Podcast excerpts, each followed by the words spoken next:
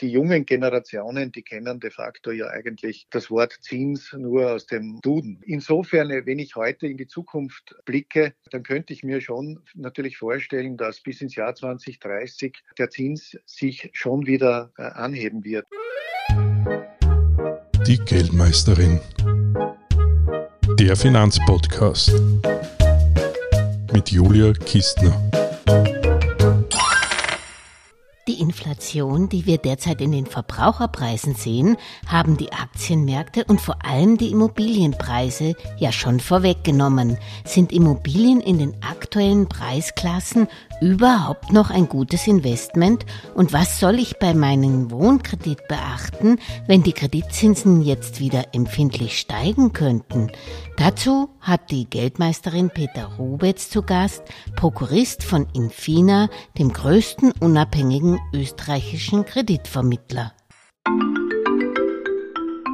Peter Rubetz, grüß Gott. Ja, Grüße, Herr Rubetz, Kistner vom Podcast. Hallo. Geldmeisterin, ja. danke, dass Sie sich Zeit nehmen, gerade für das Thema, was gerade so brisant ist, nachdem die FMA wieder gewarnt hat vor, vor vielen, vielen, vielen schlecht besicherten Wohnkrediten. Aber, ja. Aber vielleicht fangen wir mal äh, ganz von vorne an und ich darf Sie bitten, dass Sie sich kurz den Hörerinnen vorstellen und auch Ihr Unternehmen Infina. Ja, mein Name ist Peter Rubetz, äh, bin 55 Jahre, seit 30 Jahren in der Finanzdienstleistung tätig und äh, das Unternehmen in China ist der größte österreichische ungebundene Kreditvermittler, äh, vermittelt in etwa 1,6 bis 1,7 Milliarden an Krediten österreichweit mit dem Schwerpunkt Wohnbau, aber auch gewerbliche Finanzierung. Mhm. Und eben für Ihr Geschäft ist natürlich die Inflationsrate sehr, sehr wichtig und die lag EU-weit im November bei 4,1 Prozent. Sehen Sie da eigentlich Parallelen zu den 70er Jahren oder ähm, was bedeutet das für den Immobilienmarkt, wenn wir diese Inflationsraten sehen? Naja, vorweg muss man mal sagen, dass äh, äh, vielleicht der Gedanke der Inflationsrate, wenn man zwei, drei Jahre zurückgeht oder vielleicht auch äh, vier, fünf Jahre zurückgeht, interessanterweise ja genau umgekehrt war. Mhm. Damals haben sich ja Notenbanken bemüht, Inflation zu generieren, weil wir, weil wir es einfach schlicht und ergreifend nicht geschafft haben, die zwei Prozent, die damals so die Messlatte waren, die auch heute noch immer Messlatte sind, zu erreichen. Unter anderem deshalb haben ja die Notenbanken weltweit dann äh, unglaubliche Liquidität in die Märkte hineingepumpt, um eben zu provozieren, dass Inflation erzeugt wird. Daher sollte man sich vielleicht auch nicht so wundern, dass jetzt auch zumindest einmal temporäre Inflation da ist. Mhm. Und diese, diese Liquidität hat dann ja viele Jahre, über viele Jahre eben aber nicht dazu geführt, dass sie in, in den richtigen Marktsegmenten angekommen ist, um die Wirtschaft zu stabilisieren und die Preise dort im Prinzip äh, zu stabilisieren. Äh, in Wahrheit ist letztendlich dann, sind diese Liquiditätsspritzen in den, in den Vermögenswerten angekommen. Mhm. Und diese Geldwerte sind dann in Substanzwerte umgewandelt worden. Und deswegen sind auch unter anderem Aktienmärkte in den letzten Jahren ja so stark äh, äh in den positiven Bereich getrieben worden, aber auch Immobilienpreise. Mhm. Also das heißt, ich interpretiere es eigentlich so, dass eben diese Geldwerte einfach in Substanzwerte umgewandelt wurden. Das ist da passiert. Sieht man da eigentlich jetzt schon ein Zeichen einer geldpolitischen Wende? Wie sehen Sie da die Situation? Weil das ist ja auch für die Beratung Ihrer Kunden sehr wichtig. Absolut. Das ist eine ganz, ganz äh, wesentliche Thematik. Derzeit ist es so, dass wir noch eine sehr, sehr flache Zinskurve haben. Also das heißt auf der einen Seite, so wie Sie es auch erwähnt haben, äh, die Refinanzierungszins jetzt im Geldmarkt, der drei Monats Euribor, der liegt bei circa minus 0,58. Also der ist in den letzten Monaten noch ganz, ganz leicht gesunken. An der Spitze waren wir bei minus 0,6. Was wir bei den langfristigen Swap-Sätzen gesehen haben, dass sich die etwas aufgerichtet haben über die letzten Monate, aber auch nicht dramatisch viel. Also wenn man heute den 25-jährigen Swap-Satz nimmt, also das ist sozusagen die Basis für einen 25-jährigen Fixzins, den man auch am Markt bekommt, dann liegt er bei 0,35 aktuell. Ja. Mhm.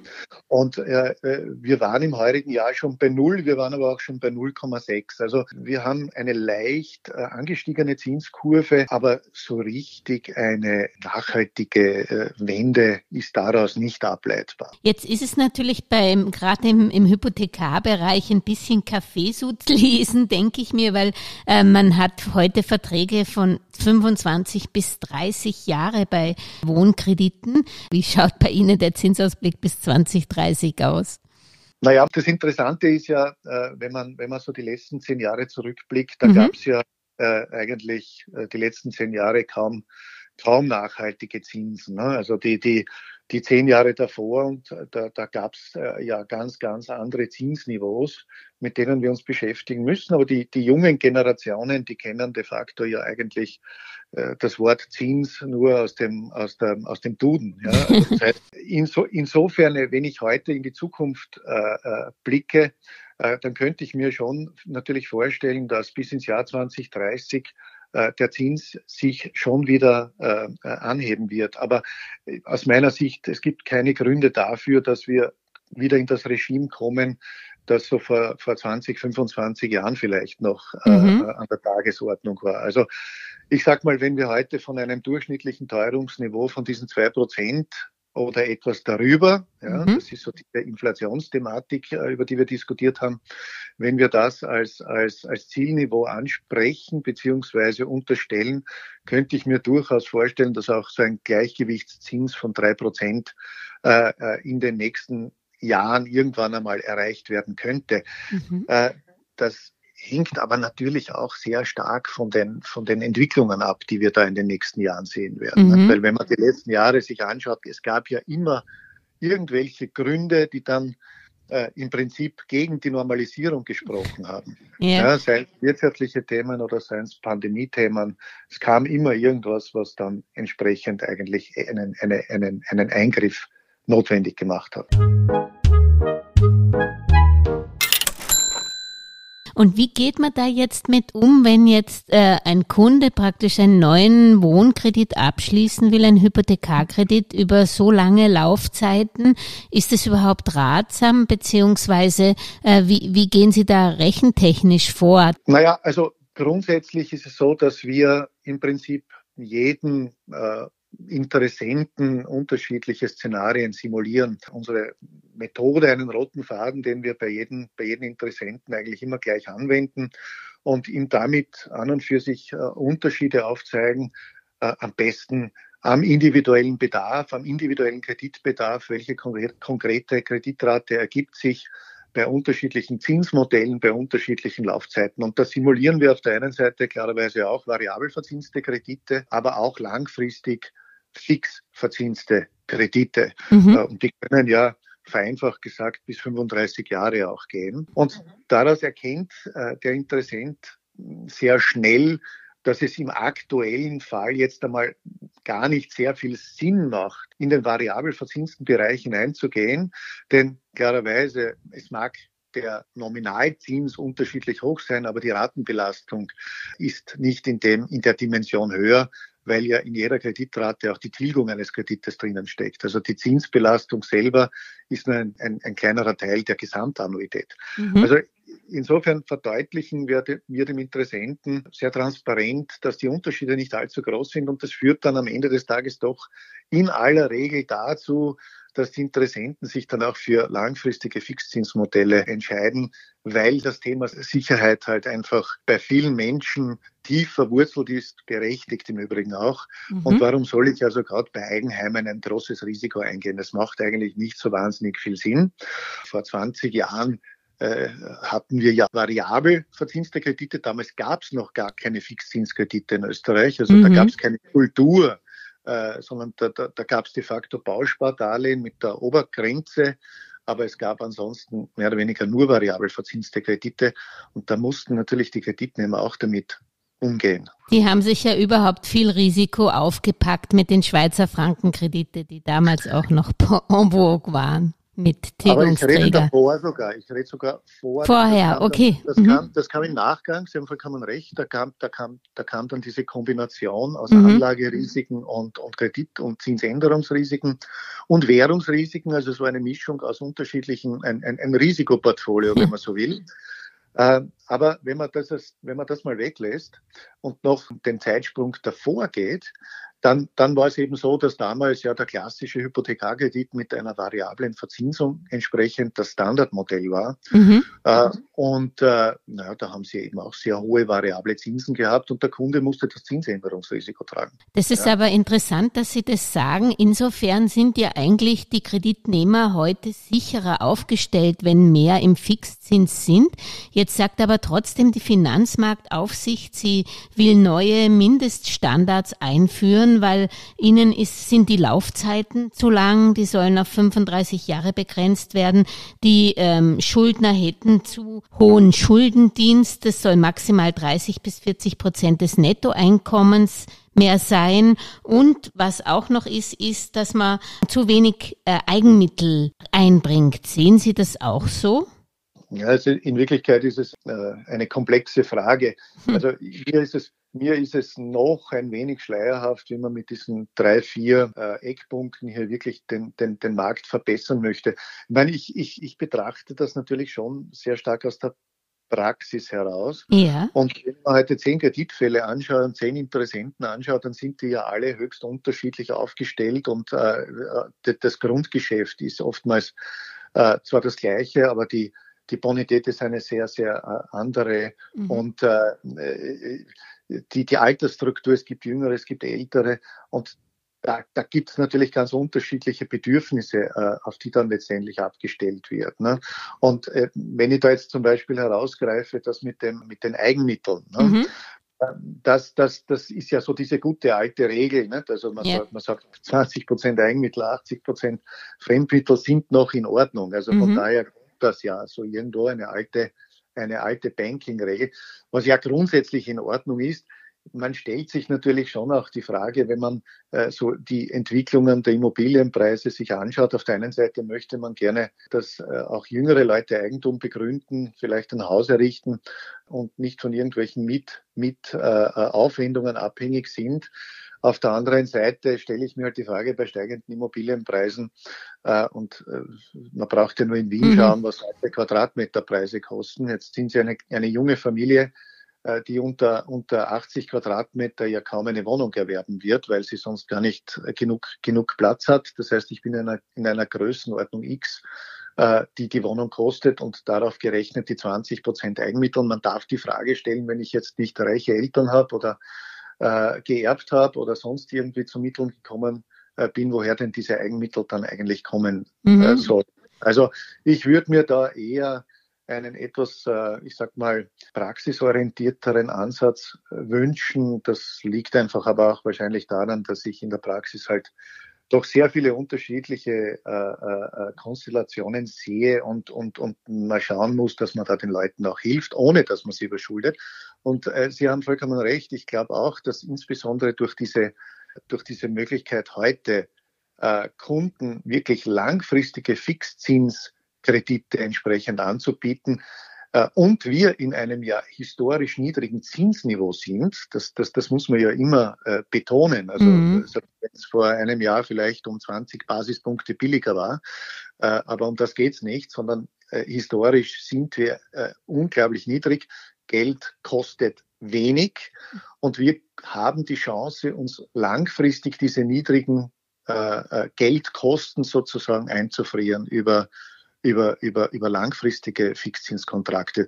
Daher sollte man das auch, auch nutzen und damit äh, hat man da auch eine hohe Planungssicherheit. Mhm. Und wenn ich dann über 35 Jahre plane, äh, dann gibt es oftmals den Kritiker, der sagt, na ja, aber ich möchte doch nicht 35 Jahre den Kredit zurückbezahlen.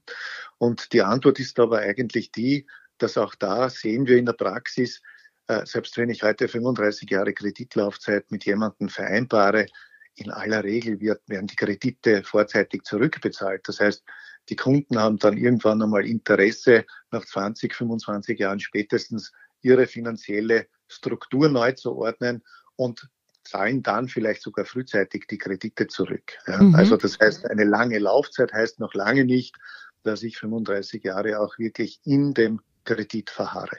Weil da hat sich ja, glaube ich, auch rechtlich einiges getan, was die, was man früher mal gesagt hat, Vorschusszinsen betrifft, wenn man frühzeitig tilgt, oder? Genau, so ist es. Also es gibt äh, auch da haben wir im Übrigen, weil Sie das erwähnt haben, meiner Ansicht nach, da ist auch so unter anderem natürlich die europäische äh, Gesetzgebung äh, mit der Wohnimmobilienkreditrichtlinie, Verbraucherkreditrichtlinie. Mhm. Aber wir haben auch jede Menge an Judikatur, gerade aus dem Bankenbereich anbelangt. Äh, der, die Keimzelle waren unter anderem natürlich diese Fremdwährungskreditthematik. Da hat sehr viel Judikatur gegeben, weil natürlich sehr viel Unsicherheit dann im Anschluss da war. Da mussten dann eben entsprechend teilweise die Gerichte die Gerichte Recht sprechen. Was aber bei uns im Gesetz, im sogenannten Hypothekar- und Immobilienkreditgesetz angekommen ist, äh, ist, dass wir hier für den Verbraucher äh, meiner Ansicht nach wirklich, äh, vor allem im Vergleich zu Deutschland zum Beispiel, eine, eine hervorragende Situation geschaffen haben. Die Banken freuen sich da weniger. Mhm. das formulieren sie auch und das verstehe ich im Übrigen auch. Aber grundsätzlich für Verbraucher ist es eine tolle Situation, äh, weil vereinfachend kann man sagen, weil wenn ein Kunde während äh, die Fixzinslaufzeit noch, noch läuft, also der Fixzins noch läuft, aus dem Kontrakt äh, äh, raus will und vorzeitig rückzahlen möchte, dann darf er das zu jedem Zeitpunkt tun. Das kann ihm keiner verbieten. Und im Worst Case kostet das ein Prozent einmalig des zurückbezahlten äh, Betrages. Mhm. Also zahlen Sie 100.000 Euro zurück, dann sind das halt 1000 Euro kosten. Ja, mhm. Also das ist jetzt nicht nichts, aber das bringt sie auch nicht um. Ne? Ja. Also das heißt, das ist etwas, was man kalkulieren kann. Und in Deutschland zum Beispiel, da haben sie ja ganz andere Vorfälligkeitsentschädigungen, die teilweise bis zu, bis zu 10 Prozent des zurückbezahlten Betrages gehen, wenn sie überhaupt rauskommen. Also wir haben mhm. da eine, meiner Ansicht nach, eine sehr stabile sehr für den Verbraucher. Ich muss immer sagen, das, das gilt für Verbrauchergeschäfte. Ja. Mhm. Also für den mhm. Konsumenten haben wir eine sehr, sehr stabile rechtliche Situation. Und das äh, klarerweise empfinde ich als, als, als Berater für Kunden auch als, als sehr beruhigend und, und, und sehr positiv. Mhm. Das heißt also auch diese Angst mit den Lauf, langen Laufzeiten muss man relativieren, weil man praktisch in Österreich vielleicht auch die Laufzeiten länger setzt, als sie wirklich dann tatsächlich sind, weil eben das nicht so viel kostet, das frühzeitig zu tilgen. Ja, genau so ist es. Also wir reden da so von dem Thema äh, Liquiditätsmanagement. Ne? Also Sie haben klarerweise auch, nehmen Sie eine junge Familie her, die äh, zu Beginn vielleicht über weniger Liquidität verfügt, weil sie einfach höhere Aufwendungen hat. Ja, da macht es natürlich Sinn, dass man vielleicht nicht permanent am finanziellen Anschlag ist, Monat für Monat. Ne? Das sagt so irgendwo, mhm. äh, das Grund, der Grundverstand, äh, man, man, man darf die Leute ja nicht äh, irgendwo an, in die Ecke drängen, sondern man muss ihnen eine finanzielle, finanzielle Luft lassen. Und eine, eine der Methoden äh, ist es am Ende des Tages, dass ich vom Beginn weg einfach eine, eine, eine längere Kreditlaufzeit äh, äh, nehme.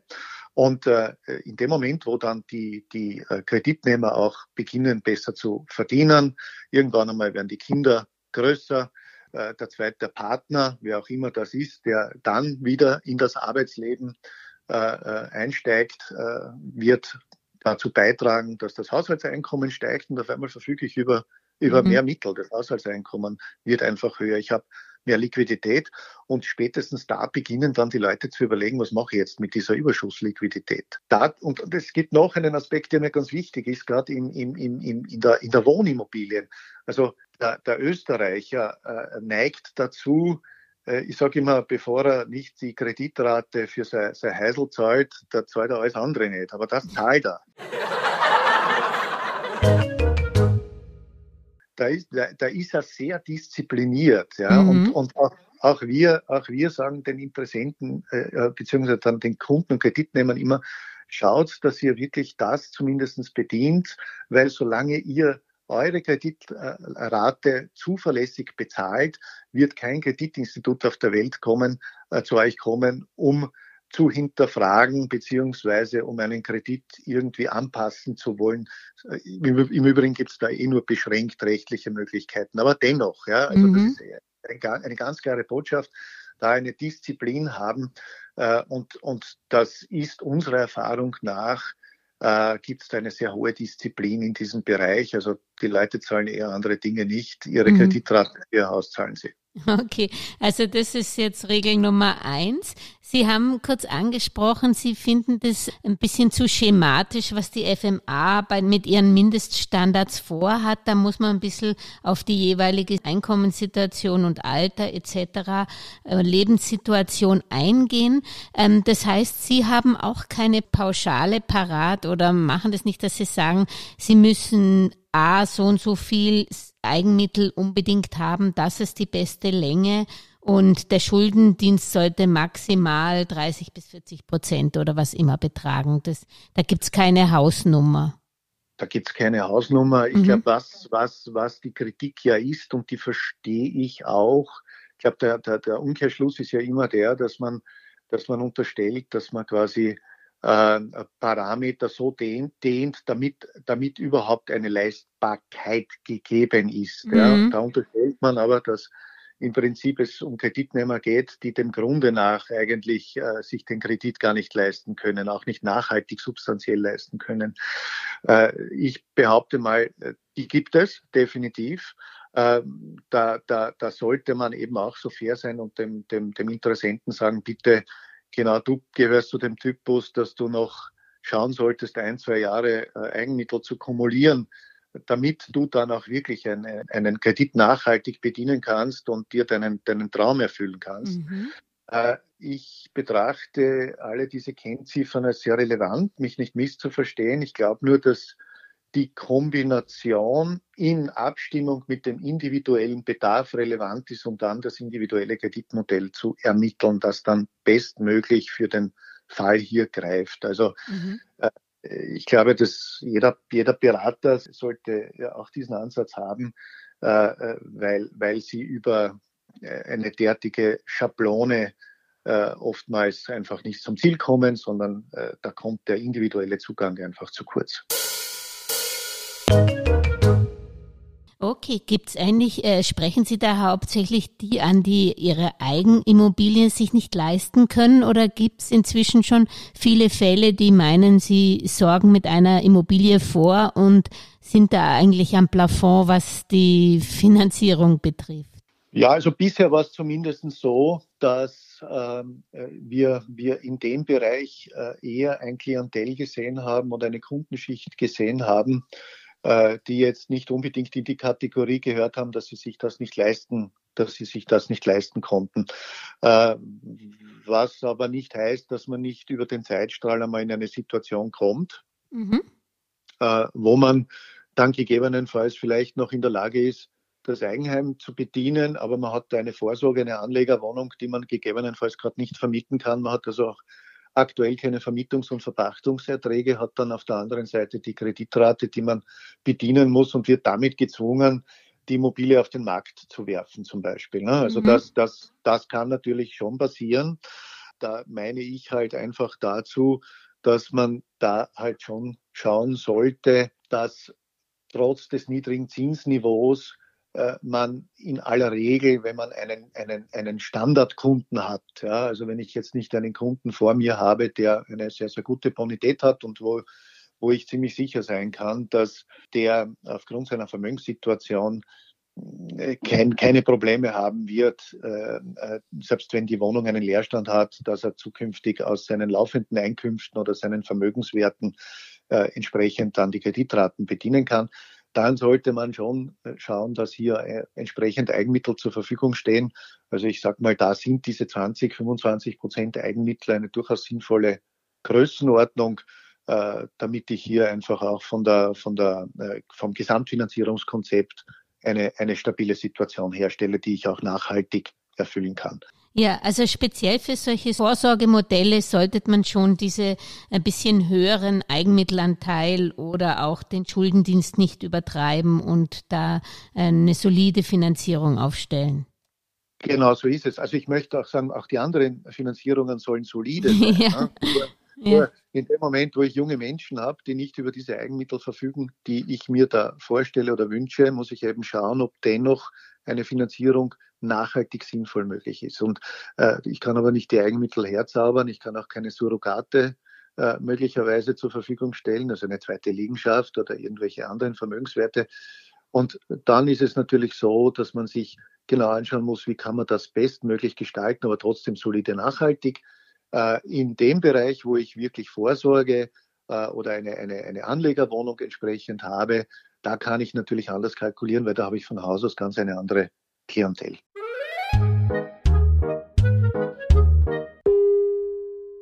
Und jetzt hätte ich noch eine Frage generell über die Wohnpreise, die ja angeblich sich seit 2007 verdoppelt haben.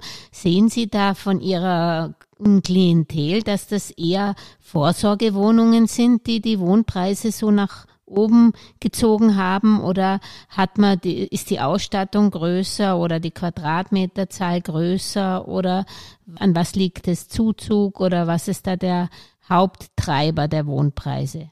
Naja, also ich, ich denke, dass die, äh, die Preise ja schon 2015, 2016 begonnen haben, sich zu entwickeln. Also das ist einer, einer, ein wesentlicher Effekt ist der, den ich vorher schon angeführt habe, dass einfach sehr viel Liquidität grundsätzlich vorhanden ist und diese Liquidität, die von den Notenbanken kreiert wurde, um bestimmte Effekte zu erzielen, dazu geführt hat, dass eben diese Vermögenswert, sagen wir, Vermögenswertinflation dazu, das ist entstanden im Prinzip. Das hat einmal einen, einen Basiseffekt erzeugt und dieser Basiseffekt hat dann eben beginnend, denke ich, ab 2015, 2016 dafür gesorgt, dass Immobilienpreise in Österreich entsprechend angestiegen sind. Dann, dann hat es gewisse äh, Sogeffekte gegeben. Ne? Also das heißt, äh, dann, dann ist natürlich auch äh, Folgendes passiert, dass immer mehr die Bevölkerung breiter auch auf den Zug aufgesprungen ist. Und das hat wiederum zu diesem nächsten Preisniveau geführt. Mhm. Und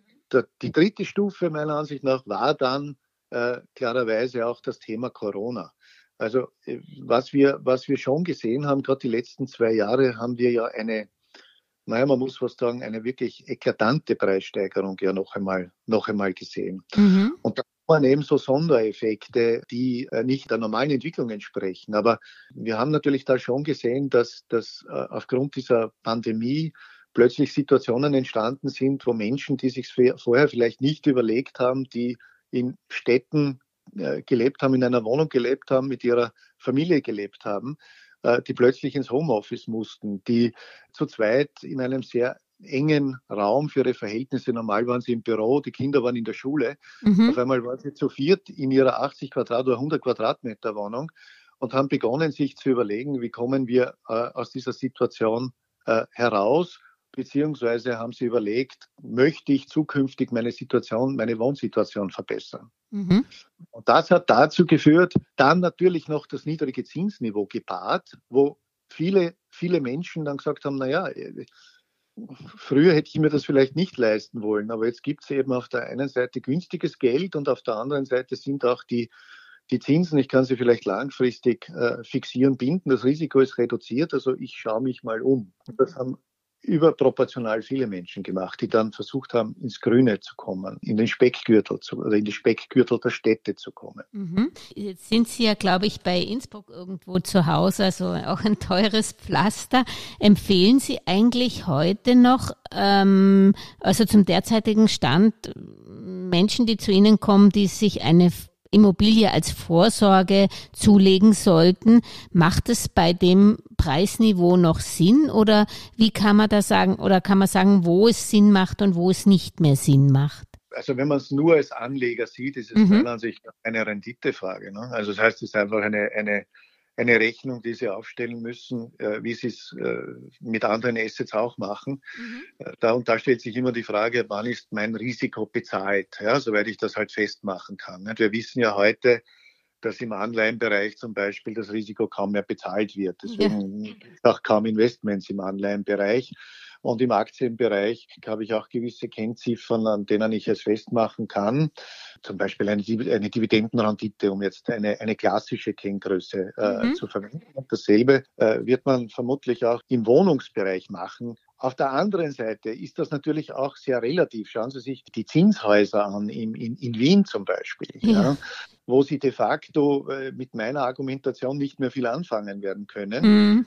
Dort kaufen sie de facto, wenn sie es nach, nach, nach, nach Erhaltungskosten sich anschauen, wahrscheinlich um 0% Rendite und, äh, oder zu einer Mini-Rendite. Und da geht es in Wirklichkeit nur mehr darum, dass ich meinen Geldwert sozusagen irgendwo erhalte und auch eine Lage habe, wo ich nach menschlichen Ermessen zumindest nichts mehr verlieren werde, weil mhm. die Lage einfach sehr einzigartig ist. Also ich glaube, es hängt sehr sehr stark auch von der Lage ab. Also gerade wenn Sie so Städte wie Salzburg, Innsbruck ansprechen, auch Wien mhm. äh, in Teilen, Sie müssen da wirklich sehr äh, spezifisch vorgehen und auch ganz generell. Also wenn, wenn man mich fragt in Bezug auf Anleger- und Vorsorgewohnungen äh, und Sie wollen noch Rendite erwirtschaften, also so jetzt dieser klassische Zugang, wo Sie sagen, naja, Sie hätten doch noch gerne zwei, drei Prozent Rendite oder vier, ja, dann, dann müssen Sie äh, wirklich außerhalb der Städte wahrscheinlich gehen in Bereiche, die irgendwo an den, an den Achsen liegen, wo Sie gute Verkehrsanbindung haben, äh, denn ob sie das dann wirklich in Städten bekommen wie, wie, wie Salzburg, Innsbruck, das, das, das ist eher selten. Also das heißt, mhm. da, da braucht sie schon wirklich das richtige Projekt dazu. Graz ist zum Beispiel noch etwas günstiger. Ne? Also es gibt auch äh, äh kleinere studentische Städte, äh, wo es möglicherweise durchaus interessant ist, sich das anzuschauen. Oder so Sondersituationen, Sie wissen, es wird der Choralmtunnel gebaut. Mhm. Ja. Also man könnte sich überlegen, ob es da nicht an den Enden Möglichkeiten gibt, Vorsorgeobjekte zu kaufen, die dann wiederum bestimmte, bestimmten Renditeaspekten gerecht werden. Also Sie merken schon, äh, man muss sich halt einfach wirklich sehr speziell mit dem Projekt und mit der Lage auseinandersetzen. Mhm. Äh, und und äh, wenn man das tut, dann gibt es weiterhin sehr, sehr gute Möglichkeiten, in Immobilien zu investieren. Wobei da natürlich auch immer die Gefahr, gerade wenn man auf Infrastrukturprojekte setzt, ich denke da an die Seestadt und das Aus für den Lobautunnel, das ist natürlich auch viel Gefahrenpotenzial. Natürlich. Also Sie müssen sich, äh, ich sage auch immer so ein bisschen, äh, Vermögen, Vermögen kann auch belasten. Ne? Also Sie haben vollkommen recht, es gibt halt Dinge, die wir, wo wir schwer in die Zukunft blinken können. Gerade Immobilien sind halt äh, ein Aspekt ist halt die Fungibilität, ne? Äußerbarkeit. Und, und wenn ich heute genau so eine Spekulation habe, wo ich sage, Lobautunnel wird gebaut, ich äh, kaufe mich dort irgendwo ein und dann äh, gibt es also diesen, diesen Ökologisierungseffekt, der dann entsprechend mir einen Strich durch die Rechnung macht, dann habe ich mich schlicht und ergreifend halt verspekuliert. Aber es gibt auch andere Themen, wo man äh, schauen muss, wie sich das also letztendlich auswirkt. Ich möchte nur als Beispiel nennen, dieses neue Wohnungseigentumsgesetz, ja. was da jetzt beschlossen äh, wurde. Ne? Also äh, da gibt es ja zum Beispiel auch äh, so Regelungen, dass man äh, zukünftig halt x äh, Cent pro Quadratmeter in die Rücklage für, äh, für zukünftige Reparaturen geben muss. Dann ist natürlich auch das Thema, ich glaube, zukünftig ist es möglich, mit ein Drittel der, der Hauseigentümergemeinschaft Entscheidungen zu treffen. Da kann es indirekt zu Vermögensabwertungen kommen, mhm. die man die wir heute nicht kennen oder die wir auch nicht erkennen. Das ist eh spannend, was ich Sie fragen wollte, wo da eben die Gefahrenpotenziale noch für Wohn- und Gewerbeimmobilien liegen. Ich denke da ähm, Stichwort Basel V oder eben Ökologisierung haben Sie schon angesprochen, Steuern oder Regulierungen. Was könnte denn da noch auf uns zukommen im Immobilienbereich? Naja, also auch das ist so ein Thema. Ich glaube, gerade was die Besteuerung anbelangt, Immobilien sind ja grundsätzlich durchaus ein, ein gut besteuertes äh, Vermögen, wenn man so will. Mhm. Das, beginnt, äh, das beginnt bei der, bei der Grunderwerbsteuer, wenn ich, äh, wenn ich eine, eine Liegenschaft erwerbe und endet ja im Prinzip, wenn ich es, wenn ich die, wenn ich die Immobilie wieder veräußere und ich habe nicht dieses äh, Privileg des Hauptwohnsitzes, äh, dass ich ja eine, eine Immobilienertragssteuer zu bezahlen habe. Und in aller Regel werde ich auch im Neubestand sein. Also da bin ich ja eh schon bei den, bei den 30 Prozent äh, Steuerlast. Wir haben ja auch eine Zeit, wo wir, wo man glaubt, Geld ist abgeschafft und, mhm. und diese, diese Regeln, die wir früher gelernt hatten, gelten nicht mehr. Vielleicht ist das ja auch so, ich weiß es nicht. Vielleicht haben wir auch einen Paradigmenwechsel gesehen, ohne dass wir das bemerkt haben und zukünftig äh, funktioniert die Welt anders. äh, aber wenn, wenn, wenn sie denn doch irgendwo so funktioniert wie äh, in den letzten Jahrzehnten, dann haben sie natürlich auch zum Beispiel immer die Gefahr, dass wenn der Staat Geld benötigt, klarerweise in derartige Vermögen noch stärker hineinbesteuert wird. Okay. Und sie können auch nicht davonlaufen. Ne? Also das heißt, es ist hier ist ein gebunden vor Ort. Also das ist schon ein, ein Risiko, das sie immer mittragen. Würden Sie zusammenfassend sagen, Immobilien sind Sachwerte, schützen vor Inflation? Würden Sie das jetzt auch noch unterschreiben? Ja, an und für sich, an und für sich ja, weil die Frage, die wir uns vielleicht in einigen, in einigen Jahren dann wirklich beantworten werden müssen, ist, ob nicht diese äh, Situation, die wir insgesamt haben, sprich diese äh, sehr expansive Geldpolitik, diese, diese Zinspolitik, die äh, ein, ein, ein, dieses dramatisch niedrige Zinsniveau entsprechend äh, erzeugt hat, wenn wir, wenn das beibehalten wird, aus welchen Gründen auch immer, mhm. dann werden wir aus meiner Sicht, was wir heute sehen, ist so ein bisschen eine Neubewertung der Märkte. Äh, ich interpretiere das immer ein bisschen so, dass ich sage, naja, die, die, die festverzinslichen Wertpapiere, die ja früher einen extrem hohen Anteil an, an, an Investitions, äh, an, an Investitions von Assets äh, hatten. Ne? Man darf ja nicht vergessen, äh, festverzinsliche Wertpapiere waren aufgrund der Zinsträgereigenschaft ja die, die mit Abstand beliebteste Form von Anlage. Mhm. Äh, so, und äh, wenn Sie jetzt weiter denken, dann, dann ist es ja durchaus naheliegend, wenn man, wenn man interpretiert, dass dieses Zinsniveau nicht mehr dramatisch hoch wird, dass andere Assets, die in der Vergangenheit vielleicht weniger attraktiv waren, äh, weil man eben Zinsträger hatte, jetzt einfach relativ immer attraktiver werden. Das würde bedeuten, dass Substanzwerte wie Immobilien und Aktien auch zukünftig äh, Marktsteigerungspotenzial haben, weil eben Geldveranlagung sucht und mhm. damit diese, ich sag mal, diese Asset-Klassen vordergründig, wir könnten jetzt auch noch über andere diskutieren, sei es Rohstoffe oder auch dieses Thema der Kryptowährungen, wie auch immer man dazu steht, ja, mhm. aber natürlich äh, tun sich da dann gegebenenfalls neue Dinge auf, aber wenn man so diese, diese, ich sag mal, diese große Dreiteilung sieht der Vergangenheit, festverzinslich Immobilie, Aktie, dann wären natürlich auch langfristig weiterhin Immobilie und die Aktie die, äh, die Gewinner vielleicht mit einer höheren äh, Volatilität, vielleicht nicht mit dieser Gleichförmigkeit der Entwicklung, ne? also vielleicht mit, mit höheren Schwankungen auch, mit, äh, mit, mit einer gewissen Form der, der, der Unsicherheit, die hineinkommt, aber dennoch haben wir eine Neubewertung, die dann eben automatisch zu einem höheren Grundpreis führt.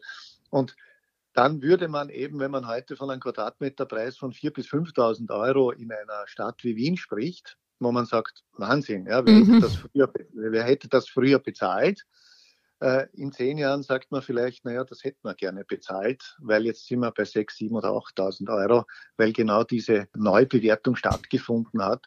Und schauen Sie sich Städte an wie München oder Paris, da mag es andere Einflüsse auch noch gegeben haben, aber dort haben wir äh, noch weitaus höhere Immobilienpreise, äh, als sie zum Beispiel in Städten wie Salzburg, Innsbruck oder Wien zu finden sind. Das ist aber spannend. Also da vergleichen Sie eben auch immer diese Bewertungsfrage am Aktienmarkt, auch bei den Immobilien, bei den Zinsen. Also kann man das eigentlich kann man da nicht von teuer reden, wenn man es vergleicht mit den 70er oder 80er Jahren. Genau, also für mich hat es was mit Bewertung zu tun. Ne? Mhm. Und solange jetzt diese Niveaus auf der anderen Seite bleiben, da kann man jetzt diskutieren, ob das so bleibt oder nicht, da haben wir vorher gesprochen drüber. Mhm. Äh, ich unterstelle aber eigentlich schon in meiner These, dass eben diese diese, äh, dieser Zins nicht mehr in diesem exorbitanten Ausmaß entstehen wird, wie wir das in der Vergangenheit hatten. Und damit sich, ergibt sich automatisch ein anderes Gleichgewicht, wo auch immer das dann gerecht ist oder wo der Markt dann letztendlich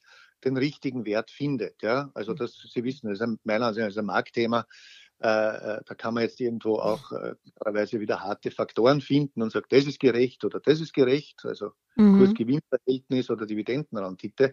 Aber äh, bei den Aktien zum Beispiel oder Mitrendite bei der, bei der Immobilie, äh, aber da findet sich natürlich zukünftig ein bestimmtes Gleichgewicht und da werden wir sehen, wo das landet.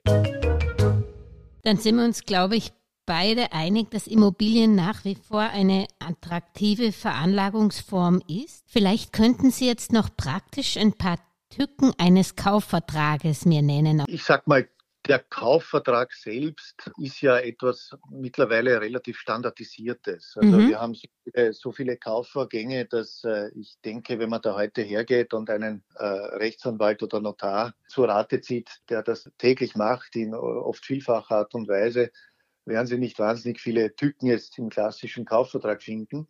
Was Sie aber natürlich schon äh, machen sollten, ist, dass Sie sich im Vorfeld einfach so mit diesen Grundparametern entsprechend auseinandersetzen, äh, mit welcher Immobilie haben Sie es denn zu tun?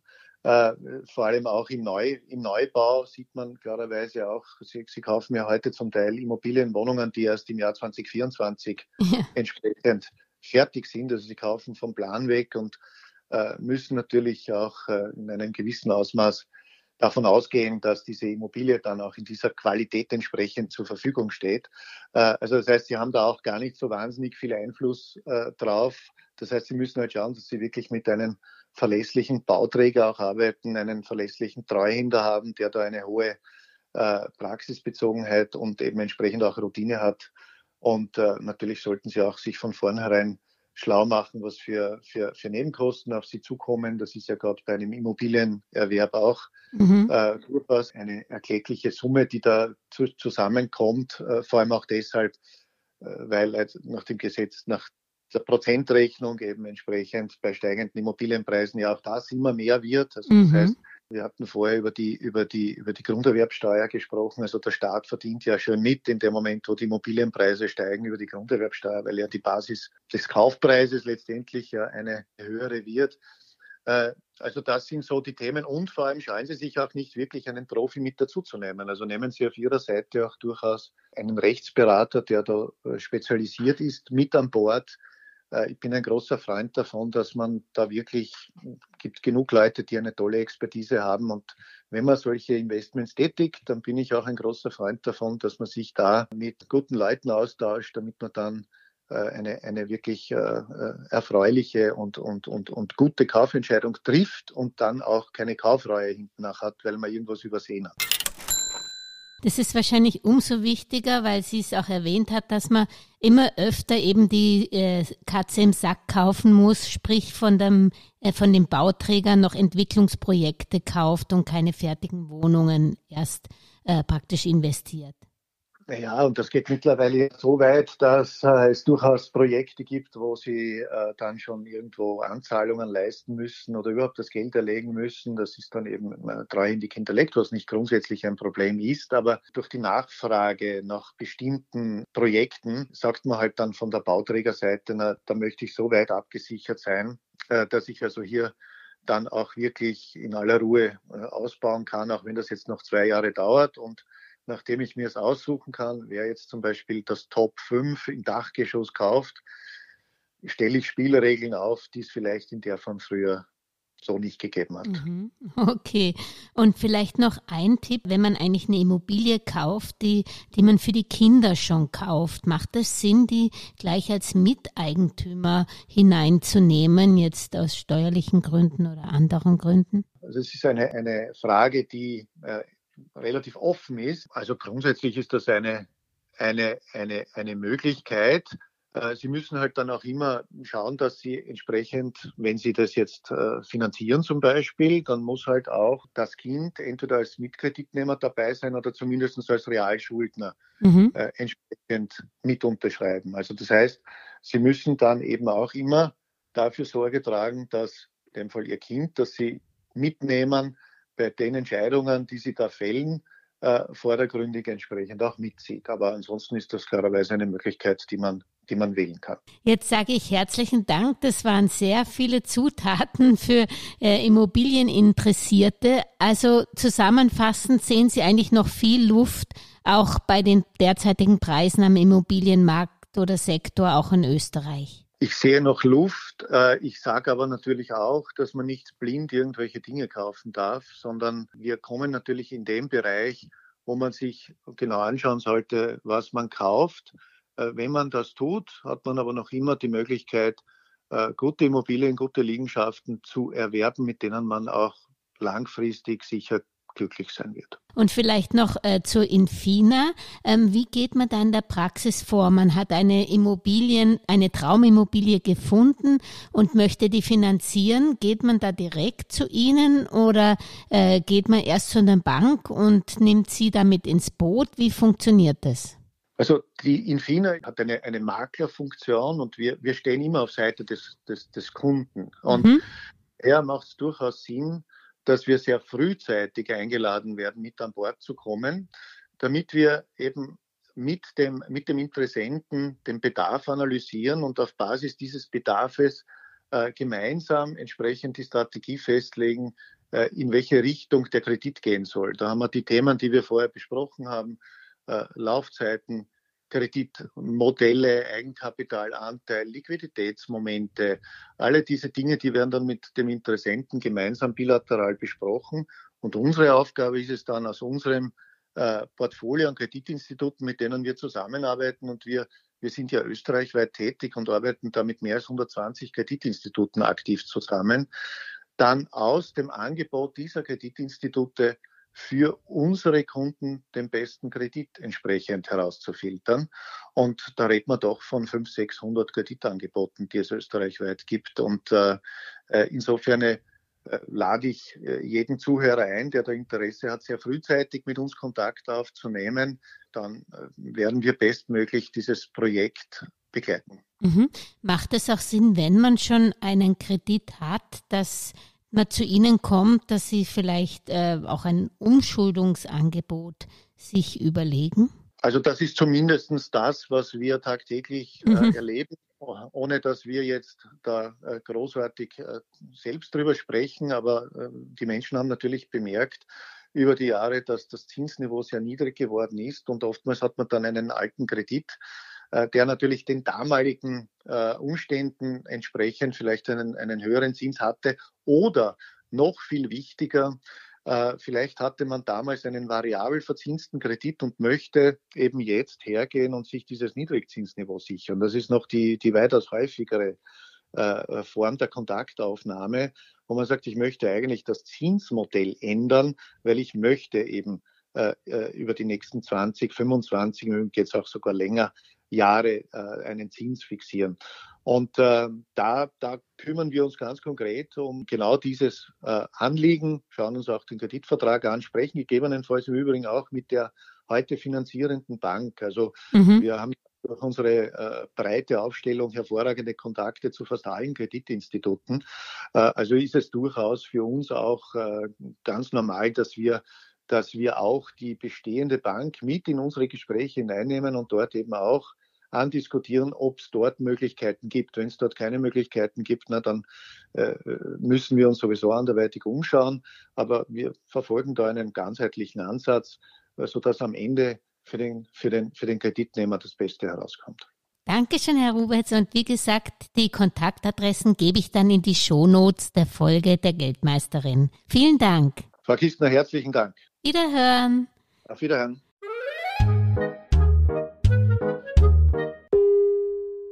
Über aktuelle Börsenaufreger und Ereignisse berichtet Werktag für Werktag übrigens die kleine Podcast-Schwester der Geldmeisterin, die Börsenminute. Überall, wo es Podcasts gibt, auf YouTube, Facebook, LinkedIn, Xing und auch auf www.geldmeisterin.com. Eine erfolgreiche Anlagewoche wünscht euch die Geldmeisterin und Julia Kistner. Und am Schluss noch der Disclaimer. An dieser Stelle wie immer der wichtige Hinweis, dass die Inhalte dieses Podcasts, der Videos und der Webseite geldmeisterin.com ausschließlich der allgemeinen Information dienen und die ganz persönliche Meinung der Geldmeisterin und von Julia sind. Es handelt sich keinesfalls um Investmentempfehlungen, Rechts- oder Anlageberatungen. Das Gesagte, Geschriebene und Dargestellte kann und soll auch nicht das persönliche Gespräch mit deiner Finanzberaterin ersetzen. Auch sind weder die Geldmeisterin noch Julia Kistner informiert darüber, wie es mit deiner Vermögenssituation ausschaut, deinen Bedürfnissen, familiären Umständen, deinem Finanzwissen, die Risikoneigung oder deinen Anlagehorizont. Anlegen erfolgt daher auf eigene Gefahr. Die Geldmeisterin und Julia Kistner haften nicht für Anlageentscheidungen, die aufgrund ihrer Medienbeiträge getroffen werden. Kurzum, für die Geldmeisterin und Julia Kistner war es immer ein Vergnügen, dich bei deinem Vermögensaufbau zu inspirieren. Auf deinen eigenen, persönlich richtigen Geldesel musst du schon selbst setzen. Viel Erfolg!